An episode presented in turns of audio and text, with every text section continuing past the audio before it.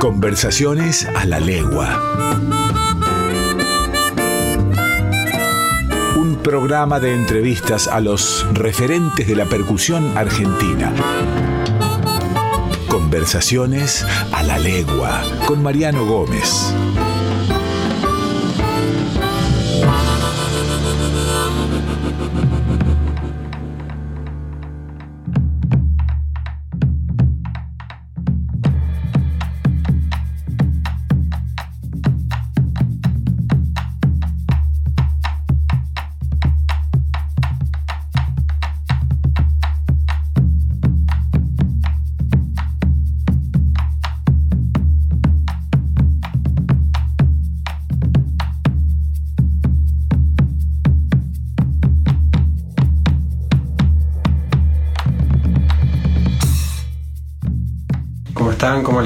Bienvenidos a Conversaciones a la Legua. Hoy tenemos una invitada de lujo, una artista inmensa realmente, más uno por ahí lo va, va tomando la dimensión con el paso del tiempo.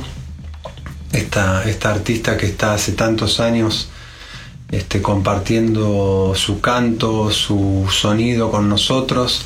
Hoy tenemos el gusto de compartir con Marian Farías Gómez, que muy generosamente ha aceptado participar de este ciclo.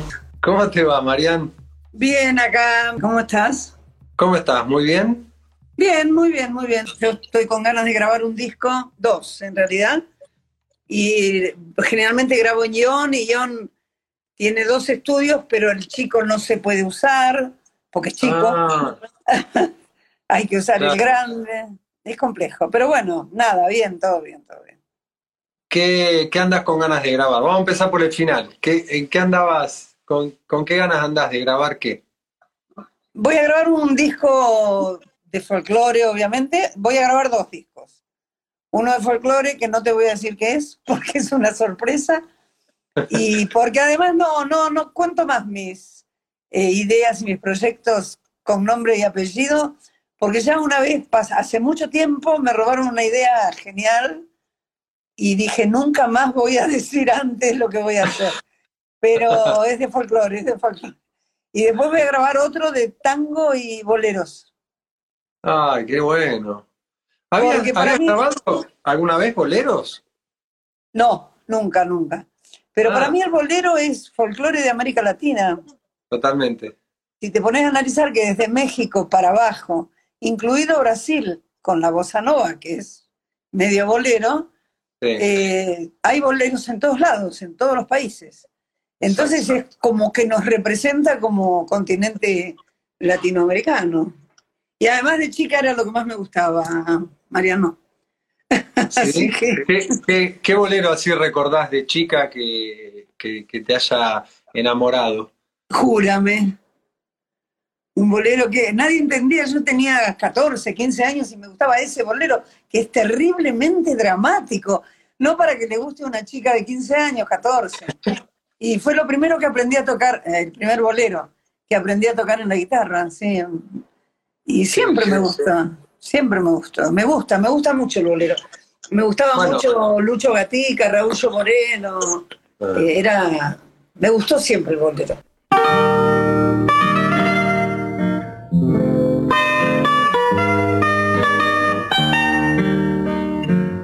Escuchamos a continuación Júrame por los tres diamantes.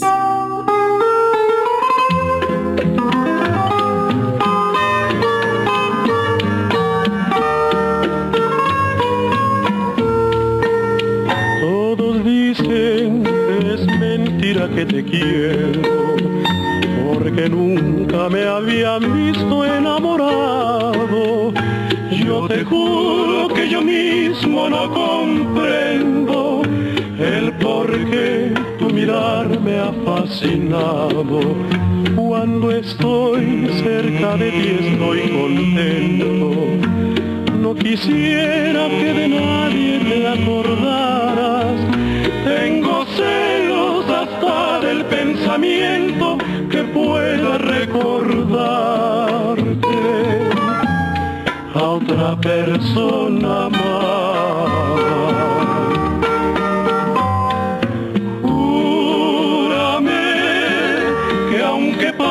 mucho tiempo no olvidarás el momento en que yo te conocí. No era común que, que en mis 14 años me, me gustara eso y yo pienso, me trato de situarme en tu infancia. Eh, nada es común. No, Eh, es, nada. Una cosa, es una cosa increíble. eh, yo pensaba, ¿en qué momento? eh, ¿Hubo un momento donde vos dijiste, voy a comenzar con la música? No, debe haber sido, imagino, un traspaso de la niñez a- al escenario, pienso yo, sin, sin conocerlo. En realidad fue. No, no fue una idea mía ni, ni, ni era mi intención ser cantante. Yo cantaba porque en casa éramos, eran todos músicos, porque los fines de semana en casa era, las visitas eran, qué sé yo, Mario Arnedo Gallo, Hamlet Lima Quintana, Hugo Díaz, Adolfo Ábalos, Ariel Ramírez, Atahualpa Yupanqui. Entonces, la música era lo de todos los días. En casa nunca se apagó un, un tocadiscos o la radio porque los chicos estuvieran durmiendo. Y todos tocábamos algún instrumento porque la música era protagonista. En casa se oía todo tipo de música, ¿eh? folclore, música clásica, jazz, boleros. Este, y yo toqué la guitarra porque todos, yo me acuerdo que eh, aprendí a tocar la guitarra mirándolos a mis hermanos y poniendo los dedos como los ponían ellos. Y el bombo me enseñó a tocarlo Mario Arnedo Gallo, por ejemplo. Eso te quería, eso te quería preguntar, porque yo tengo este recuerdo tuyo de, de cuando yo te conocí arriba de un escenario, ¿no? Digo, eh, en, en mi niñez ver a una mujer cantando eh, rodeada de hombres era muy poco común. Y, y ver a una mujer tocando el bombo como lo tocas vos, menos común todavía. Entonces yo digo, ¿en qué, ¿cómo aprendiste a tocar el bombo? ¿Cómo vos pensaste en la posibilidad de que una mujer podía ocupar ese rol? Porque convengamos que no era algo habitual. En realidad, yo toqué el bombo desde muy chiquita, que creo que toqué el bombo antes de, de tocar la guitarra.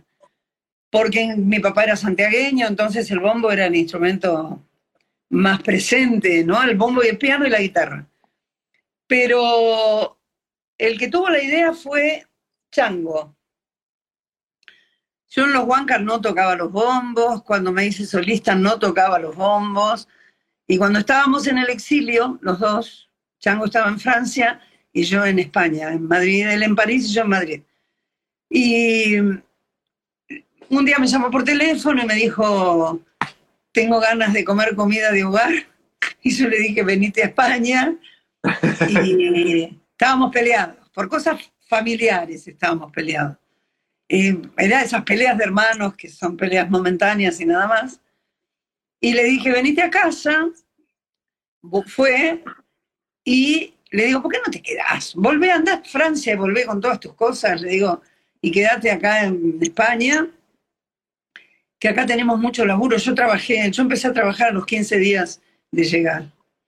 Y bueno, me dijo, al tiempo volvió, y claro, Chango tocaba la guitarra como los dioses. Entonces me dice, bueno, vos vas a tocar el bombo. Que yo no tengo bombo. Yo tengo uno, me dijo, y le, le pidió prestado uno a la mujer de Alterio, Tita Alterio, la Ah, mujer de Héctor Alterio. Y armó un pie y me dijo, bueno, practica con los dos vos. Le digo, ¿cómo voy a tocar? No, yo nunca toqué con dos bombos. Bueno, vos practica.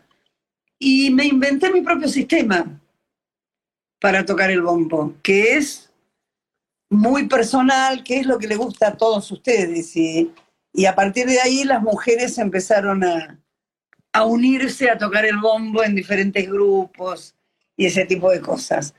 Pero no, no es ninguna magia particular, es que yo canto y lo que hago es acompañarme con el bombo. A mí me parece, viste, que hay muchos, la gran mayoría, incluido Chango, que tocan, que tocan muy bien. Chango tocaba muy bien, todos, todos en mi familia tocan bien, pero tocan todo el tiempo. Le dan más importancia a la música que a la canción, a la letra, al texto. En mi caso, vos imagínate, volvé a lo que te dije al comienzo, que me gustó a los 14 años un bolero con esa letra tan dramática. Este, la importancia que yo siempre le di al texto, a la palabra, a cada una de las palabras. Entonces, lo que yo empecé a hacer es acompañarme y hacía los repiques, hago los repiques en los silencios. Y, y, jamás, ni en una samba, ni en una cueca, ni en una chacarera, en la primera parte, cuando empieza la canción, jamás toco la, en la primera copla toco el bombo, la arranco en la segunda porque presento la canción, esas son las cosas diferentes. ¿Y tenías algún referente? Decir, me gusta cómo toca este tipo o esta mina, o vos fuiste como construyendo tu sonido y tu forma de, no, tocar? No, lo, construí yo. Nunca conocí a una mujer que tocara el bombo. Claro, sí, yo tampoco. Este, antes de verte a vos, no. No.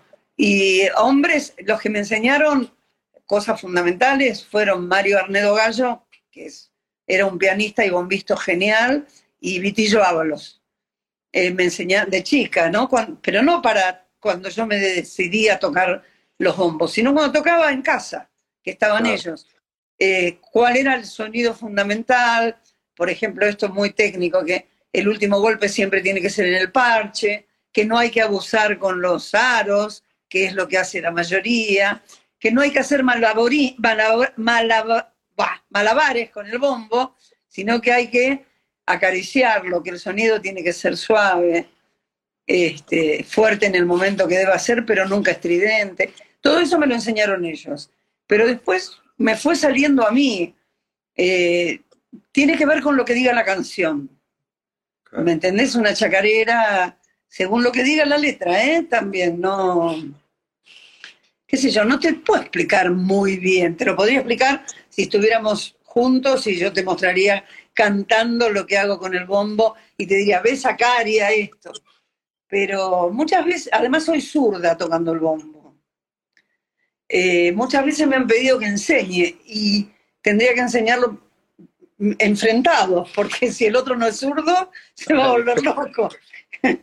Pero no sé, no, es lo que más me gusta, además de cantar. Me gusta tanto como cantar, tocar los bombos.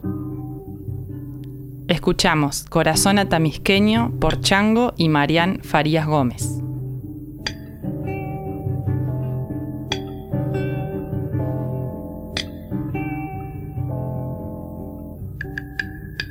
Pongo mi alma en cada verso si canto una chacarera de que no me olvido ni aunque diez veces me muera.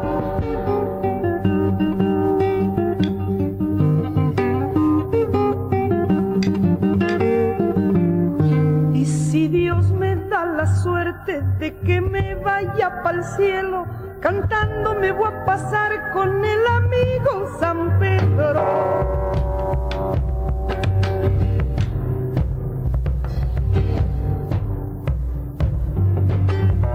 Dicen que nos quiere mucho a todos los santiagueños. ¿Cómo no nos va a querer si nos pasamos de buenos? No caca ni compañero, corazón atamisqueño. No la toquen a esa flor que aquí ha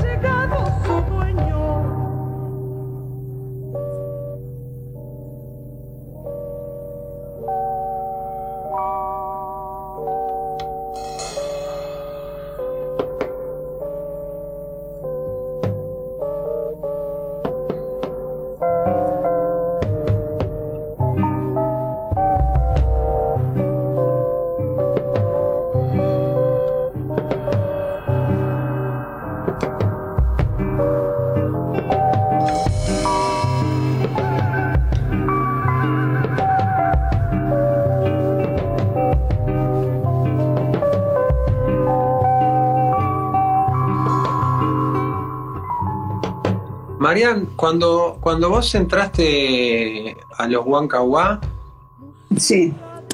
¿qué, qué, pensaste? Porque, digo, era algo para la época revolucionario, las formas de los arreglos, los arreglos vocales, cantar de esa, de esa manera, una mujer rodeada de hombres, pero a su vez como, como una figura central. ¿Qué, qué, qué pensaste? Fue bravo, porque yo no, te repito, no, no, mi idea no era ser cantante. Eh, yo quería ser médica. y sí, en serio. Eh, y estaba en Santiago, en la casa de mis tíos, eh, en la casa de una tía mía, y preparándome para venir a Buenos Aires y dar el examen, y anotarme para dar el examen de ingreso de medicina. Y se, se fue Hernán Figueroa de los Juancas. Sí. Y Chango empezó a probar voces y voces y nada, no, no había caso. No le gustaba a nadie. Y Coco del Franco, que era uno de los Huanca, le dijo, ¿y la nena? Porque a mí me decían nena, él tenía, en ese momento tenía 18 años. Ah, Y Chango dijo, Chango dijo, no, pero si ella quiere ser médica.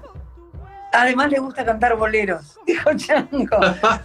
Este, pero bueno, un día suena el teléfono en la casa de mis tíos y, eh, y me dicen, te llaman de Buenos Aires. Me asusté, porque en esa época que te llamaran de Buenos Aires era porque Claro. pasaba algo raro. pasaba algo malo. Y atiendo y escucho una voz de una mujer a la que yo idolatraba, que era la madrina artística de los Huancahuá, que era Blackie, Paloma Efron, una de las más grandes productoras de espectáculos musicales, televisión y teatro que hubo, y además una pianista, cantaba jazz, y muy bien. Y me lo dijo, y le dije, pero no, Paloma, yo no quiero cantar, yo quiero ser médica. Y me lo planteó como una cuestión de solidaridad con mis hermanos. Ah, Y ahí me mató. no pudiste decir que no. No pude decir que no. Entonces Chango fue a buscarme a Santiago. Bajé a Buenos Aires y me rinconaron en un lugar de una peña que tenían mis padres, mis padres, los Huanca, Blackie. Y bueno, y dije que sí, no, no fue. Y bueno, nada, era raro, pero a mí me gustan los desafíos. Blackie me dijo, mirá que es bravo esto, ¿eh? Porque vas a reemplazar al más lindo de los Huanca, al líder, viste que ahora les dicen líder, a la primera voz. El público de los Huanca era absolutamente femenino, la gran mayoría. Y te van a matar los periodistas, me dijo. Entonces, yo- advertida. El que avisa no Sí. traiciona. entonces yo le dije, bueno, este, eso miedo no me da. También me sentía más segura porque tenía dos hermanos míos en el conjunto. Entonces, bueno, el público femenino me aceptó auto- automáticamente. ¿eh? Sí, los folcloristas me, me combatieron bastante hasta que se dieron cuenta que era el cohete, que, que yo no me iba a dar por vencida. Además, no era la primera mujer. eh, ¿Sabes quién? Y no sé que no me puedo acordar el nombre del conjunto. ¿Sabes quién cantaba con, en un conjunto salteño con Patricio Jiménez y Chacho Echenique, los que después fueron el dúo salteño? Amelita Baltar.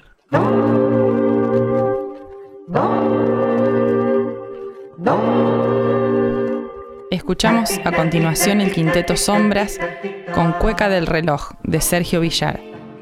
El quinteto que está sonando fue un grupo vocal creado en Salta en 1962. Sus integrantes fueron Amelita Baltar, Patricio Jiménez, quien después integraría el dúo salteño, Carlos Langou, quien fue fundador después de Las Voces Blancas, Julio Ulibarri y Agustín Guerrero. latiendo en su propio corazón. Pasan las horas trotando, los días girando a su compás. Cual si fuera bailando, marcando la cueca repicar. Cual si fuera bailando, marcando la cueca repicar. Tom, ding, dom, ding, viento va silbando, llevando la voz del carrillón. El viento va silbando, llevando la voz del carrillón. Yo fui la primera en un grupo de mucho nombre. Con los Huanca tenían co- contratos muy importantes cuando se fue Hernán. Eh, de hecho, yo debuté eh, el día de mi cumpleaños, cuando cumplía 19, en el Teatro del Círculo de Rosario, y eran los Huancahuá y, Atahualpa Yupanqui. O sea, fue todo un debut muy fuerte. Este, Para romper el, el hielo, ¿no? sí, pero también Atahualpa, como era amigo de mis padres, iba a casa, era como estar en familia, no. Claro. Yo era muy chica todavía, era muy inocente, no. Pero atrás de eso salimos a una gran gira por, por todo el litoral y después nos fuimos con los Huanca a Estados Unidos, Venezuela, Ecuador, Perú, Chile y fue, fue largo, fue. Yo era muy chica, no estaba acostumbrada a ese tipo de vida, ¿no?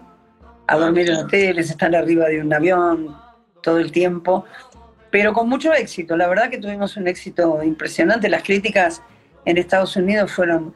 En realidad todo eso se, le debemos, se lo debemos a Chango, porque los Huancahuá sin Chango no hubieran sido los Huancahuá. Toma,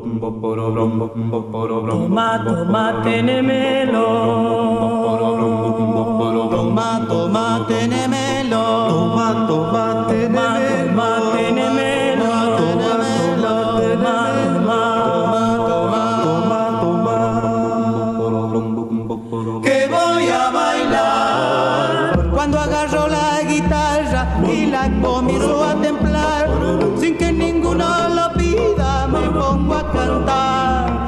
toma toma tenemelo. Toma toma tenemelo. Que voy a bailar. Nada le debo a este mundo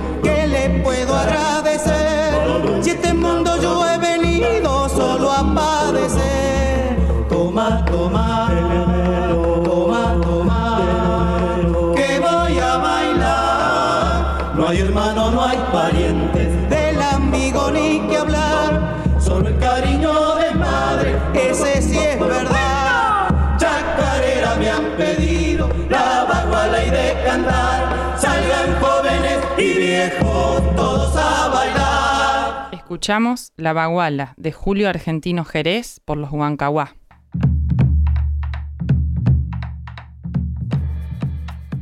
Mariam, y, yo te hago una pregunta, porque vos me dijiste me gustaba cantar boleros cuando era chica, me gustaba cantar, bueno, pero vos no habías tenido una formación, digamos, formal, ¿no? Sobre el canto. Vos habías aprendido No. a cantar, de escuchar, de copiar, y un, y un grupo vocal requiere... Bueno, cuando entré a los Huancas, lo primero que hice, me llevaron mis viejos a un, primero a un otorrino laringólogo, para que viera mi garganta y mis cuerdas, que estaban perfectas.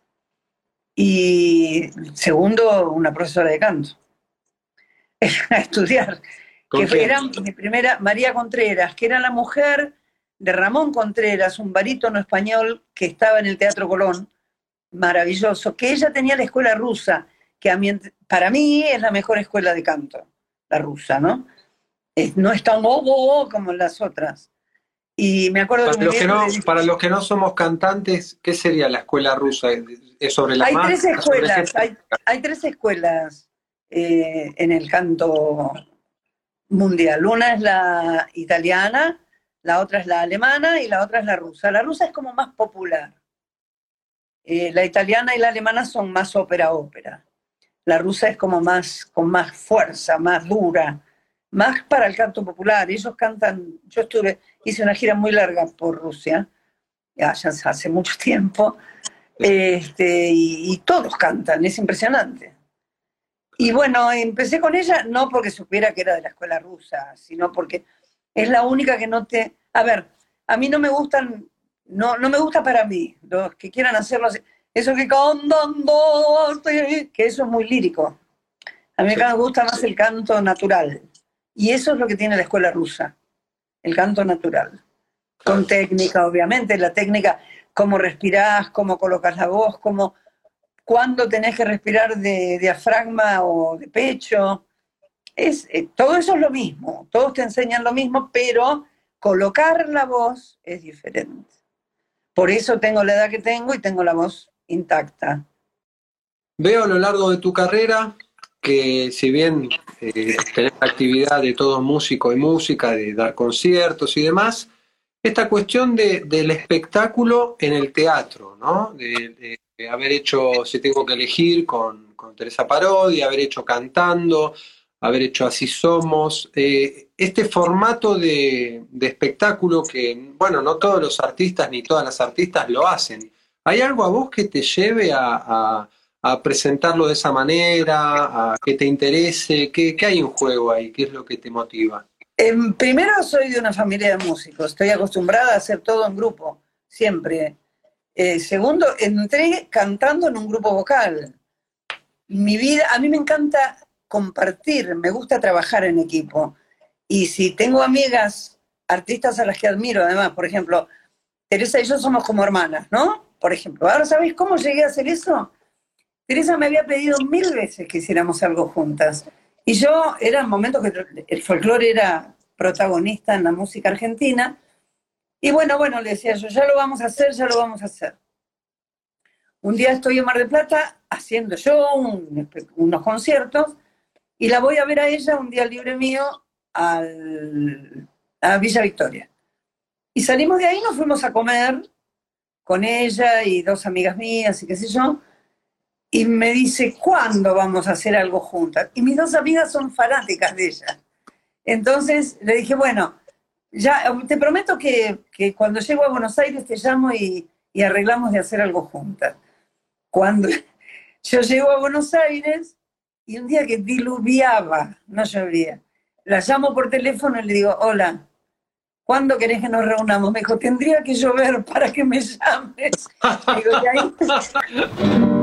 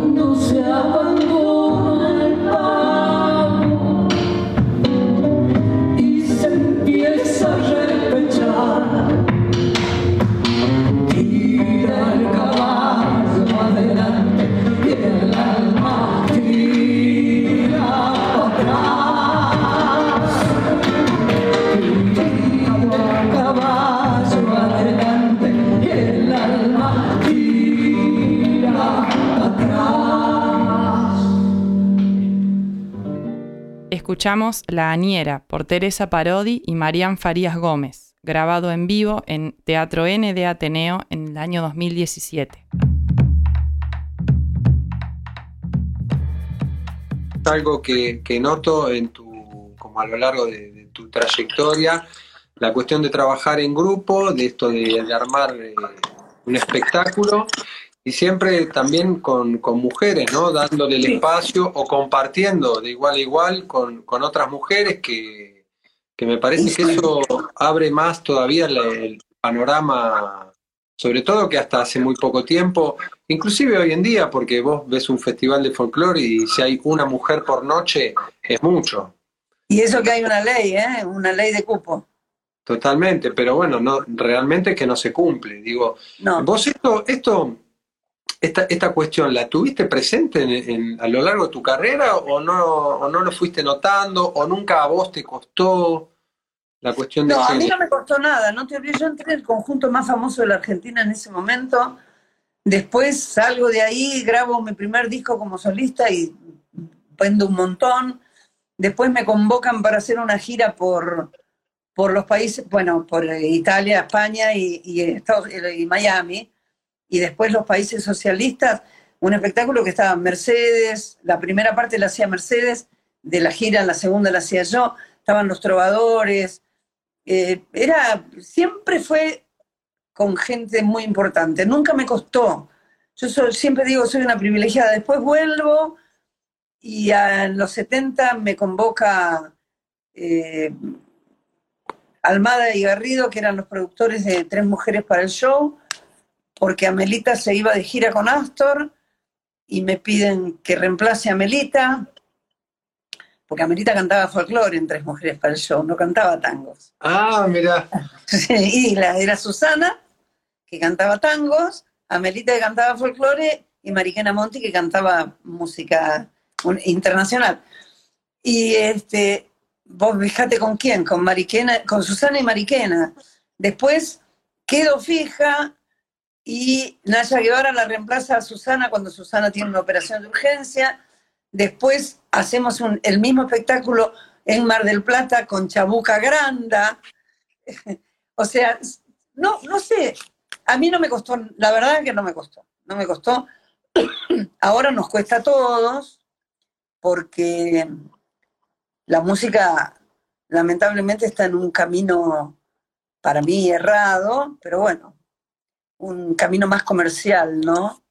Claro. Más este, que bueno, el otro día hablábamos con Teresa y decíamos, lo que nosotros hacemos a los productores, no al público, este, lo consideran como algo viejo, que ya no, que no. Somos viejas, Marianne me decía, no nosotras, sino lo que proponemos. Pero no, porque cuando lo hacemos nos va muy bien, entonces, Claro. pero bueno, lo- la cosa no viene de parte de los productores, el público no se olvida, el público está siempre. Sí.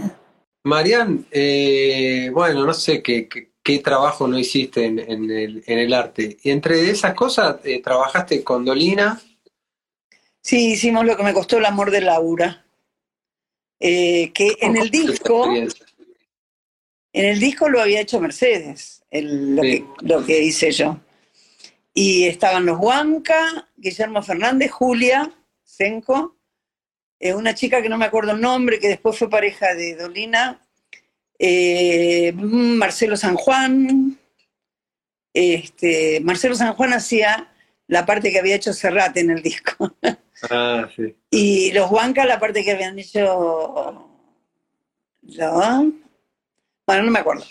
Y eh, me gustó, fue muy linda, fue una experiencia diferente, porque yo no, no estaba nunca parada. Yo era la pitoniza y aparecía en un carro, era, fue muy linda. Ah, los Huanca reemplazaron a Lelutier, hicieron lo que Lelutier Ah. había hecho en el disco, ahí está. Es Fue cierto. muy lindo, lo hicimos, nos fue muy, muy bien. Lo hicimos en el Teatro Avenida, hicimos un ciclo, después lo hicimos en el Argentino de la Plata, después lo hicimos en Villa Gesell. Era un espectáculo caro, no, no por los nombres que sí eran pesados, sino por la escenografía. Ah, Y era mucha gente, y mucha gente, mucha gente. Porque Sí, había me acuerdo, un montón de personajes. eh, y bailarines y actores. y- Pero fue muy lindo eso, sí. Y vos hiciste radio con, con el Chango también, hicieron un programa juntos, ¿no? Hicimos, sí, Contraflor al resto, se llamaba. Lo mismo que después se llamó un disco que hicimos, un espectáculo que terminó un disco que hicimos con Manolo Juárez.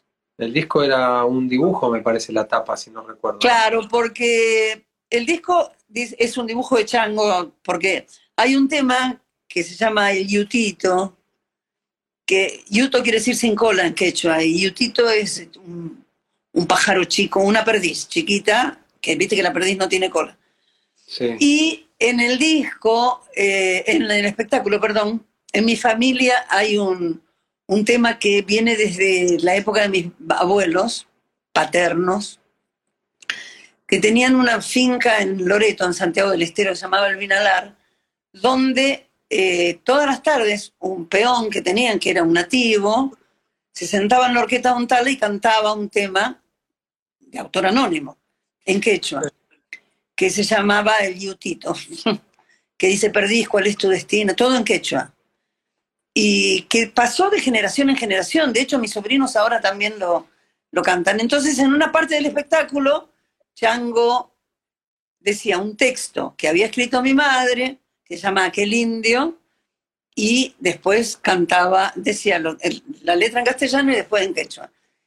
Y en la tapa del disco dice Chango Farías Gómez, artistas invitados, Marián Farías Gómez, Manolo Juárez, porque nosotros no quisimos firmar contrato con Philips, ni Manolo ni yo.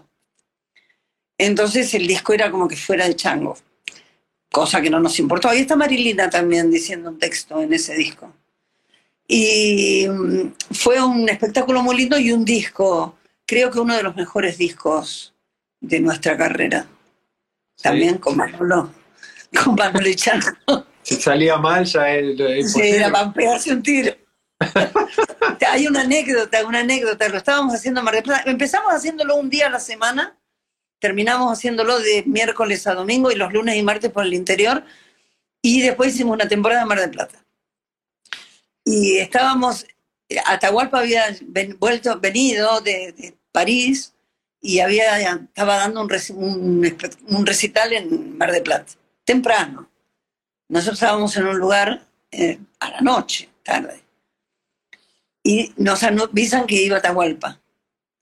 Entonces, nosotros, la mayoría del repertorio eran temas de Atahualpa, que los destrozamos con los arreglos. Duraban cinco minutos, más o menos. Y Manolo y yo, cuando estaba Atahualpa, eh, Papaleo, que era el representante, Irma Roy, que era la mujer de Papaleo, y cuatro o cinco periodistas, sentados en la primera fila. Entonces, terminamos de cantar, nos vamos al camarín, dejamos las cosas a saludar al viejo. Subimos, Manolo y yo temblábamos, porque Chango, como era un irreverente, no le importaba nada. Y Atahualpa a mí me abrazó porque me quería mucho, porque me conocía de muy chiquita. Y entonces los mira a los periodistas y yo dije, chao, sonamos. Y dice, yo no sé qué tienen los Farías Gómez, que cuando uno cree que se están yendo para cualquier lado, ponen la dosis justa de condimento de la ensalada. ¡Guau! Hicimos todo. Respiraron otra vez. Sí, no, sí, te, te juro. Criollita santiagueña duraba cinco minutos por lo menos. Hacíamos- no, sí, Chango y Manolo eran muy locos en los arreglos.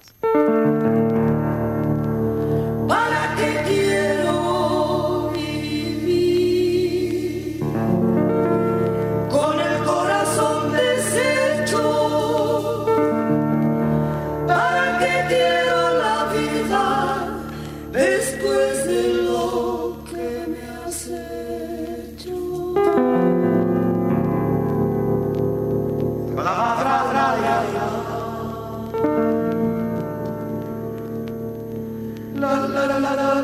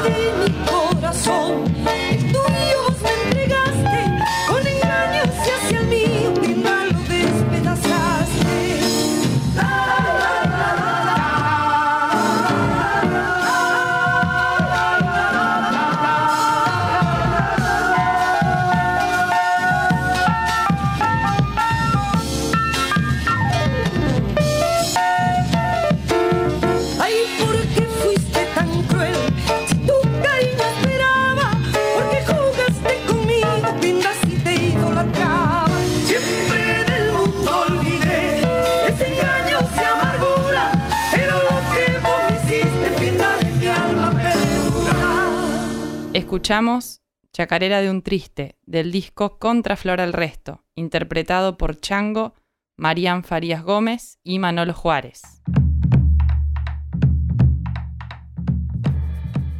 Marian, y yo veo a, lo largo de, toda la cantidad de discos que vos hiciste, eh, una búsqueda, ¿no? Siempre de, de- de crecer, de, del crecimiento individual, de una sonoridad actual. Eh, ¿A vos te preocupaba, por esto que me decís, ¿no? ¿Te, preocu- te preocupaba el- como la mirada de los folcloristas tradicionales, vos buscando, o vos fuiste, ¿cómo, cómo fuiste siguiendo esa intuición? Porque es verdad que, que el chango, por ahí, y mismo vos, hacen arreglos fuera de lo común, pero lo esencial eh, siempre está, siempre está la esencia del folclore, nunca se pierde.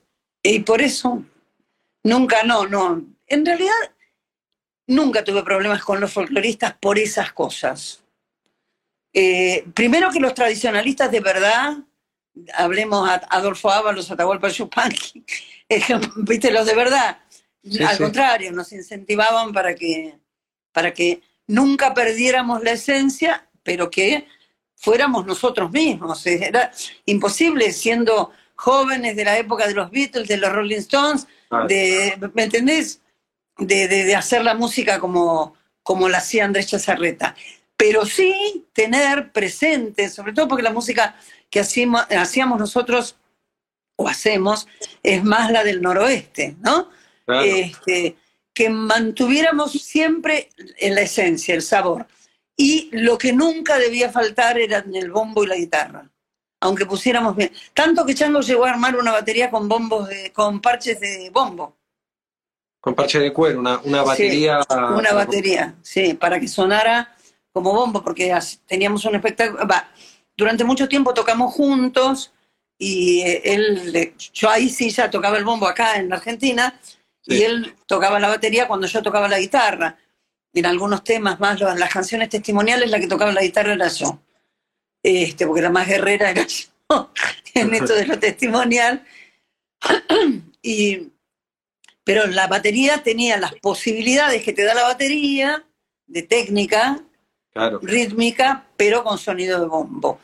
Y nosotros lo que nunca, o sea, Chango cuando lo último que hace es los amigos de Chango, siempre había un bombo y una guitarra, porque si no, no sonaba, no sonaba argentino, no sonaba la tierra, ¿no? No había que perder nunca el respeto por la tierra. Esto nos lo metieron en la cabeza, como te dije antes, nuestros viejos y Atahualpa y Adolfo y Mario. Ahí volviste con, con el disco este para ir a buscarte y, y este último disco de tangos en homenaje, en homenaje a tu madre, ¿es ese disco? No, en realidad terminó siendo un homenaje a mi madre, pero en el 2015, ¿15? Sí. Eh, en el 2013 habíamos hecho con Mavi Díaz y la Folkis una gira por España.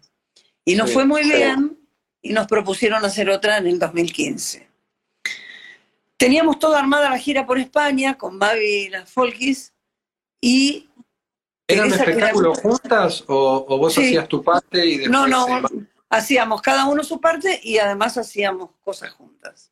De hecho, a mí me acompañaban las folkis. Yo tocaba los bombos, nada más. Ah, y, y Teresa era ministra de Cultura en ese momento. Y me dice, gordita, era justo en el mes de julio. Y nosotros empezábamos en España el 12 de julio. Entonces me dice, ¿no tenés ganas? No? ¿Por qué no le propones a Mavi y vayan? ¿No tienen ganas de ir a Milán, a la Expo Milán, justo para el 9 de julio, 9 y 10 cantarían ahí?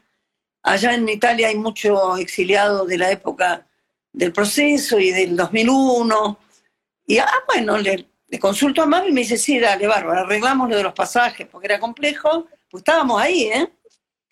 Y fuimos. Ah, y ahí te- Teresa me dice, co- como yo en las reuniones siempre cantaba boleros y tango, me dice, Gorda, ¿por qué no, no agregás dos o tres tanguitos? Bueno, dije yo. Y puse Cafetín de Buenos Aires, eh, Pedacito de Cielo y Me acobardó la soledad como dos extraños. Y fueron, gustaron más que las. En- en- lloraban los argentinos italianizados, sobre todo con Cafetín de Buenos Aires. Claro. Y cuando vamos a España, a los dos días, le digo, Maviche, yo voy a meter los tangos en, en el recital. Sí, dale, me dijo. Los meto, gustaron mucho, y cuando me estoy yendo, como viví cinco años ahí, quería ir a ver a mis amigos. Se me acerca Juan Piedranera, un músico argentino muy bueno, que tiene un grupo de tango allá, pero que además es el director musical de Rafael. Me dice, te quiero producir un disco de tangos. Yo los miré y dije, otro que dice que te quiero producir. Bueno, le digo, pero me estoy yendo. No, no, pero mira que voy, el mes que viene voy a Buenos Aires y te llamo. Bueno, pedile mi teléfono a Mavi, le dije. Y me fui. Me llamó, vino a Buenos Aires, me llamó. Y cuando estábamos, nos juntamos, obviamente, y cuando estábamos buscando las tonalidades de los temas, en Cafetín de Buenos Aires, justo, me acordé de lo último que me dijo mi vieja, porque nueve días después murió. Con la voz muy chiquitita, mamá era porteña, ¿eh? me dijo, nena, vos tendrías que cantar tangos. Y mamá había muerto en el 2003, y te estoy hablando del 2015. Entonces yo dije que las madres, con sus mandatos, desde donde está, debe haber dicho, tiene que grabar un disco de tango. Se hizo eh, efectivo el mandato. Y yo le digo a Juan siempre que él fue el ángel que mandó ella para que yo grabe el disco de tango. Por eso se lo, lo hice en homenaje a ella, sí. Paredón, tinta roja en el gris del ayer, tu emoción de ladrillo feliz sobre mi callejón con un borrón pinto la esquina y al botón que en el ancho de la noche puso el filo de la ronda como un broche. Y aquel buzón carmín y aquel fondín donde lloraba el tano su rubio amor lejano que mojaba con bombín. ¿Dónde estará mi arrabal? ¿Quién se robó mi niñez? ¿En qué rincón, luna mía, volcás como entonces tu clara alegría? Veredas que yo pisé, malevos que ya no son, bajo tu cielo de raso,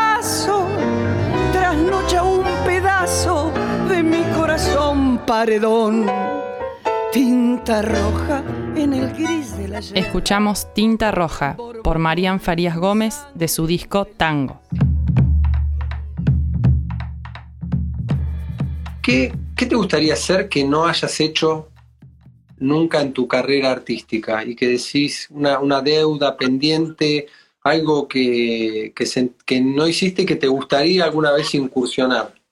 Hay algo, No. quizás no hay nada, pero No, digo, no, viste, creo que me llama la atención la, la cantidad de cosas que, di- diversas en las que fuiste buscando y en las que todas te, desa- te desenvolviste i- igual de, de bien profesionalmente. No, yo siempre digo que soy una privilegiada porque he, he hecho montones de cosas, he compartido. Bueno, la gira que hice con los Huanca por Estados Unidos y que yo eran los Huanca, el quinteto Astor Piazzolla y Edmundo Rimero con los guitarristas. He hecho, cada uno tocaba lo suyo, pero éramos este, un grupo muy homogéneo. Yo he hecho todo lo que tuve ganas de hacer, musicalmente lo hice, y he compartido escenario con gente a la que siempre admiré. Cuando yo cuando fui a esa gira por los países socialistas tenía cumplí 23 años ahí y este Aram Cachaturian me invitó a su casa y me sabés quién es, ¿no? Vos sos músico. Un músico clásico. Bueno, me, me invitó a su casa a comer y me, me firmó una foto y Moiseyev, que era el director del ballet folclórico ruso, eh, nos, nos invitó a su coso para que los bailarines le enseñaran a sus bailarines el malambo, que después él presentó el de cuchillos y de boleadoras en sus espectáculos. Esas cosas te van enriqueciendo el alma y el espíritu y decís, ¿para qué hacer más cosas? Es más, la idea que tengo, y no te enojes, es hacer esos dos discos y no cantar más. Y, y retirarte de, de- activamente Sí. del. Sí, es la idea que tengo. Grabarlos, presentarlos, masticarlos, cantarlos y después no cantar más.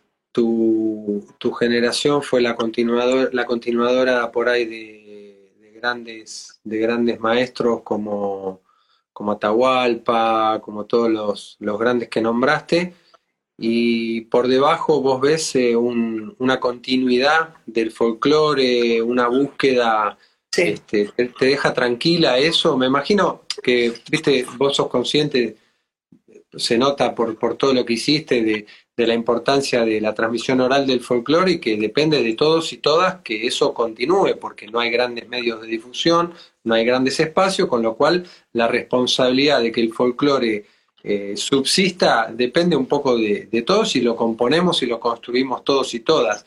Eh, vos por, cuando ves por, por debajo, digamos, las generaciones futuras, ¿te, te sentís tranquila con eso, con esa construcción? sí, sí. Hay muy buenos intérpretes en el interior, muy buenos compositores. ¿Lo conoces a José Luis Aguirre, un pibe que compone como los Sí. dioses? Tucano. Este, y son todos muy jóvenes. Los que yo te estoy nombrando, Mary Monroe debe tener 40 años. Para mí es re joven. Una persona. eh, esta chica Mica Flores creo que tiene 31, 32. Hay un dúo que ahora se cambiaron el nombre, se llamaban Indios de Ahora, que son de Rosario. Ah, Tienen un sí. nombre que, yo el día que los vi en Cosquín dije, pero estos que cantan rock, por cómo aparecían y la banda que tenían. No, hicieron guitarra, dímelo tú, y casi me desmayo de la versión maravillosa, a su estilo. Así como nosotros rompimos esquemas con los huanca o con los arreglos míos y yo tocando los bombos, ellos también, que es lo que deben hacer, porque no les podemos pedir a esos pibes que canten como los manceros santiagueños que son maravillosos. Porque los pibes estos viven otra historia. Eh, viven.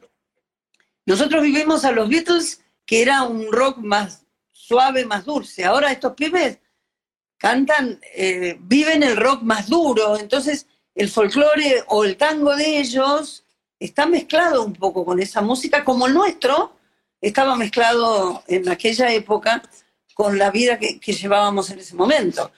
Sería, de hecho, yo me acuerdo que tuve un músico que ahora vive en España hace mucho, que me dijo, no me van con los festivales, porque todos vestidos de gaucho, era muy jovencito, tocaba la flauta traversa, todos vestidos de gaucho, no hay gauchos en la Argentina. Y tenía razón, tenía razón, porque vos vas al campo y el tipo de- del campo anda como mucho como en bacha y alpargata, pero después tiene celular, anteojos ray ¿viste? Sí, ¿Qué sé yo? Hay que adaptarse a la época en que uno vive. Totalmente. Pero sí, yo tengo fe. Te, te- te agradezco enormemente este encuentro. Estoy, la verdad, muy, muy agradecido de, esta, de, que hayas sido tan generosa de compartir con todos nosotros y nosotras esta charla sobre tu carrera, sobre tus experiencias, porque me parece que, que son, son muy necesarias para aquellos que por ahí no hemos tenido la posibilidad de conversar vos, con vos en un café y enterarnos todas estas cosas de, de, primera, digamos, este, realmente estoy muy, muy agradecido que, hayas querido participar y, que hayas sido tan generosa. No, yo te agradezco a vos y te cuento que por ahí no lo sabés que acaba de salir hace dos meses, tres, un libro que se llama Farías Gómez, La Tribu, que lo escribió Carlos Molinero después de un año y medio de charlas conmigo contando toda la historia de mi familia, donde se encuentran, se conocen más cosas todavía. Eh, yo siempre digo, no es la familia Ingalls, es una familia común y silvestre como la tuya y la de cualquier otro, donde hay broncas, donde hay resentimientos y todo está puesto en el libro, porque creo que mi familia merece tener un libro para que las nuevas generaciones sepan desde dónde sale este amor por la música nuestro.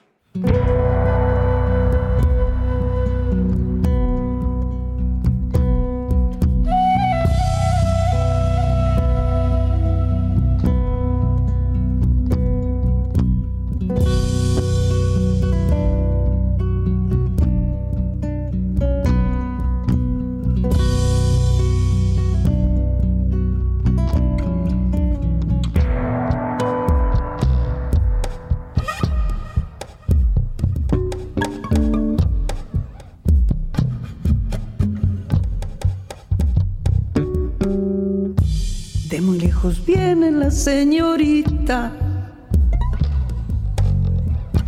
con su pollerita de almidonar. Vende una flor y una ilusión, pague lo que pueda, no pide más.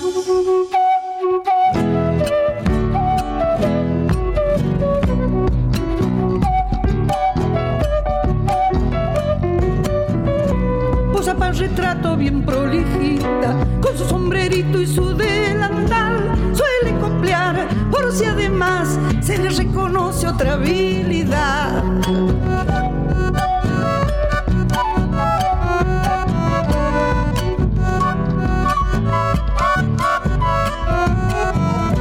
Sabe que ella ayuda a su mamacita cuando va de casa hacia donde están los que tal vez le han de pagar porque es pintoresca como el lugar.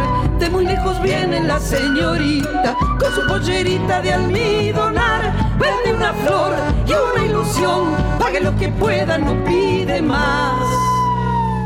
Escuchamos La Coplerita, chacarera de Teresa Parodi y Enrique Llopis, interpretada por Marián Farías Gómez.